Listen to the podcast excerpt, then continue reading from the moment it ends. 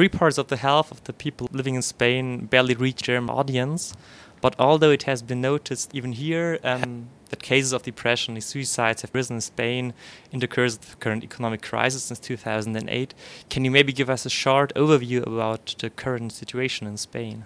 I think it's important to differentiate between the impacts of the financial crisis and austerity measures. So, first, I think the more direct links in terms of the financial crisis is that we have seen an increase, as you mentioned, in mental health conditions. So, these have increased by 19%, and they are related to two main causes to unemployment, the not possibility of paying the mortgages, and losing homes. The second, suicide rates have increased by 12%. In terms of the, the links of austerity measures, so the government introduced a new law in 2012 to introduce reductions to the budget on health and social services, and it had two key policies. One was to exclude undocumented migrants from the health system, which affected around 870,000 people, and also to increase co-payments also for the elderly population. We come back to these um, changes in the course of the interview, but but first of all, um, you were talking about the changes in 2012 and 2013. There were big cuts uh, you wrote in the expenditure uh, for the health system in Spain. How big were these cuts, and um, did they continue? The cuts were to health and social services from the central government.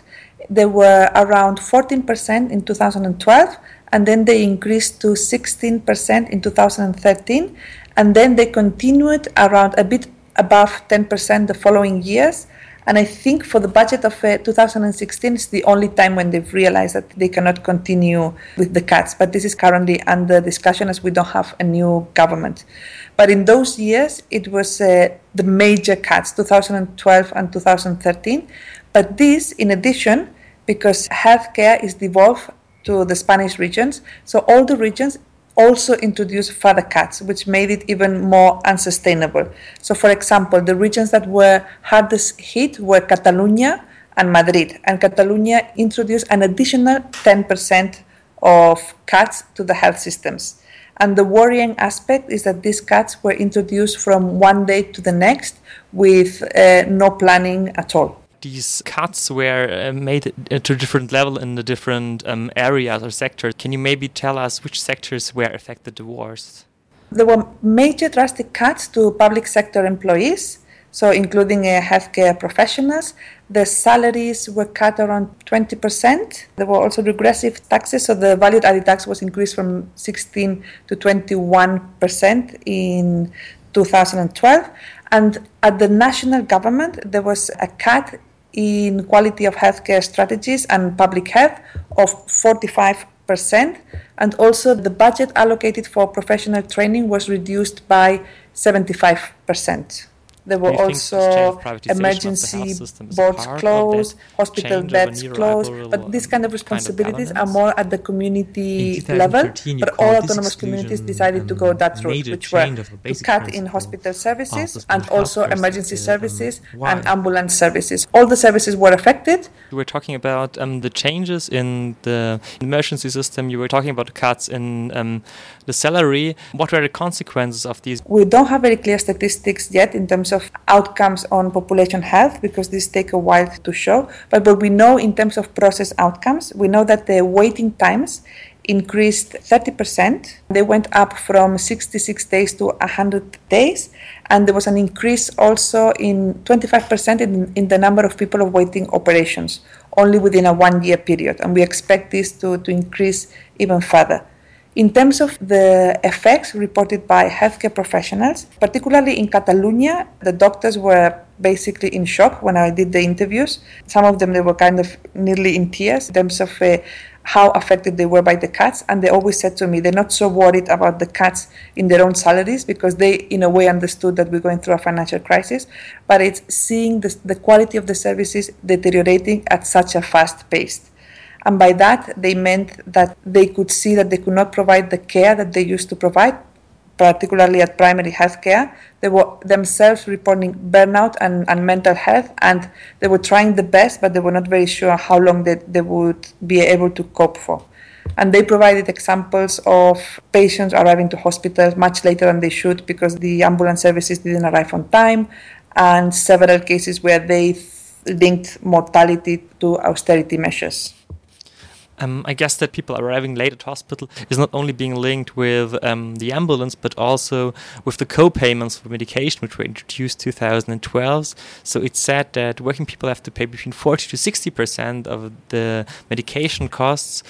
What effects do you see? Actually, this is one of the areas that, in terms of the research findings, is the most worrying. When professionals talk about how they see the patients coping, this was one of the biggest challenges and one of the biggest ethical dilemmas that they were facing themselves because they saw a lot of patients coming to them acknowledging that they would not be able to afford the medication. So they said that they used different strategies. So some of them they were even negotiating with the patient which treatment they should prioritize, and they were stopping treatment for other conditions that they could not afford. There is also a, a very famous case of a, a, cardiologist in Castilla that he reported that uh, he was starting to see patients that they were coming with heart attack and they had a stent put and that he was seeing rates increasing of uh, complications that he had never seen before. And then when he started investigating and asking the patients, he realized that some of them acknowledged that they were not able to afford the medication and it, they had to choose between paying for the medication or feeding their family. Unfortunately, these things reported by doctors in our interviews, but they don't show in statistics. You were talking about the people who migrated to Spain um, undocumentedly are now not being covered by the healthcare system. What consequences does this have for these people? When we first started the research, our kind of hypothesis was that we were seeing uh, increasing rates of HIV and tuberculosis in Greece due to the financial crisis and austerity measures. And we thought that it was going to happen the same in Spain because the government, from one day to the next, decided to exclude 870,000 undocumented migrants from the health system. They do have access to public health services, but we've been working very closely with Doctors of the World and other NGOs, Caritas, that they're doing amazing work in Spain. And they reported that there were lots of cases of structural barriers to accessing services, even if they're supposed to be accessing uh, public health. Having said that, uh, we didn't see any rise of HIV and TB rates. And when we were interviewing, particularly doctors in Madrid, all the primary healthcare physicians uh, mentioned, I think, but one, that they were not following the rules and that they were not making any exceptions. In Catalonia, the government decided not to follow up the, the rule of the national government. What is very clear is that this policy of excluding undocumented migrants, the effects were not so strong because basically most healthcare professionals decided not to follow up the legislation. But if it had continued, we would have seen perhaps greater effects. In 2013, you called this exclusion um, a major change of the basic principle of the Spanish healthcare sector. Um, why? Because the Spanish uh, healthcare system used to be universal, it was free at the point of access and uh, it was free for primary healthcare and hospital services. And we were saying that it's a fundamental change because suddenly they decide to exclude a large segment of the population. And we were kind of a, a bit worried also because now, with the new Sustainable Development Goals, all countries have agreed that we should aim for universal health coverage. It was very worrying that Spain was going actually the opposite direction, also taking into account that uh, it had a very good quality of health care before the financial crisis and that the expenditure on public health is 7% of the GDP, which is lower than the average of the EU. Why change the universal healthcare system that it's inclusive? It was much more inclusive than other countries. Why change it when it's working and it's uh, quite affordable?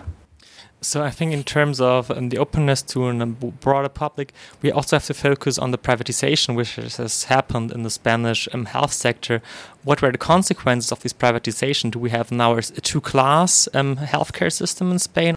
It also depends on the regions, but I would just to summarize, it's very strong in Catalonia and in Madrid. So it, they, they, both have a long tradition of uh, having a private sector. And what has happened is that the, our interviewees, particularly healthcare professionals, reported that they were very worried that this was strategy, particularly by the governments, to by lowering the quality of the public system that they were hoping that the that people would move more into the private sector. That particularly in Catalonia was reported. But the doctors were really struggling and they were really making an effort and they were informing the patients for them to still have trust on the public health system. Having said that, in Madrid, they tried to privatize uh, eight hospitals and they were trying to privatize other services. And there have been huge movements, uh, which is mm. called Marea Blanca, which means the white tide, that they were against these privatizations. And through demonstrations on the streets in Madrid and in other capitals, the government actually had to disregard this uh, privatization. And that was closely linked to healthcare professionals complaining about it. Even I think there was around 44 managers from primary healthcare services that they said that they would leave the, their positions if, if these privatization processes were going ahead. Do you think this change of privatization of the health system is a part of that change of a neoliberal um, kind of governance? From my researcher point of view, I try not to give my personal opinion in that area, but the healthcare professionals believe there is a very close link between both.